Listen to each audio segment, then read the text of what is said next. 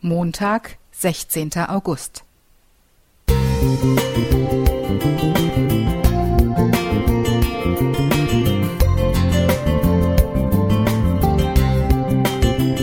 Ein kleiner Lichtblick für den Tag.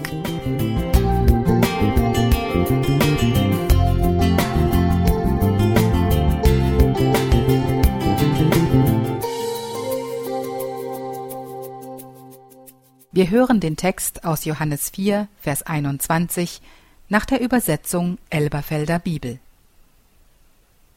Jesus spricht zu ihr: Frau, glaube mir, es kommt die Stunde, da ihr weder auf diesem Berg Garisim noch in Jerusalem den Vater anbeten werdet. Dieser Rabbi hatte ihre Leidenschaften unverblümt angesprochen und ihrem Lebensdurst dann neue Inhalte und Ziele gegeben. Aber nun stellte er nicht nur ihre samaritanische, sondern auch seine eigene Religion in Frage. Weder in Garisim noch in Jerusalem galten die überkommenen religiösen Überzeugungen beider Völker etwas. Stattdessen Annahme und Anbetung Gottes im Geist und in der Wahrheit. Vers 23. Den Krug mit Wasser, den die Samaritanerin Jesus reichte, und das Essen, das die Jünger in Samaria kauften, waren nach rabbinischer Auffassung aus den Händen der Samaritaner unrein. Wenn also Garisim und Jerusalem nicht mehr wichtig waren, dann galt auch dieses abfällige, trennende Urteilen nicht mehr. Und nun wagte sie es zu bekennen, ich weiß, dass der Messias kommt. Vers 25. Sie lief in die Stadt, und diese Erkenntnis sprudelte förmlich aus ihr heraus wie lebendiges Wasser, von dem viele ihrer Landesgenossen tranken und mehr wollten.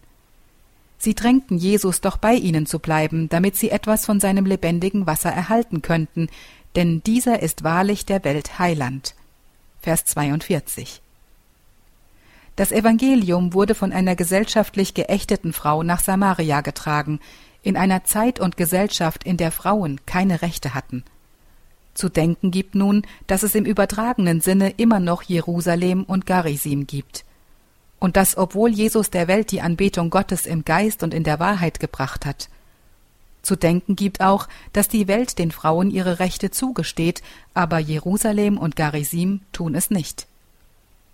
Es ist nicht leicht, aber es liegt dennoch an mir und an dir, heute die Anbetung Gottes im Geist und in der Wahrheit auch im Alltäglichen wirken zu lassen. Es geht dann nicht mehr um das spezielle Beispiel der individuellen Befreiung der Samaritanerin zu neuen Lebensinhalten, sondern um das Freisein des Glaubens von Anschauungen und Formen, die ich mir selbst auferlegt habe oder die mir auferlegt worden sind. Im Geist und in der Wahrheit mit Gott heißt, mutig und zuversichtlich den heutigen Tag mit ihm zu begehen. Udo Worschesch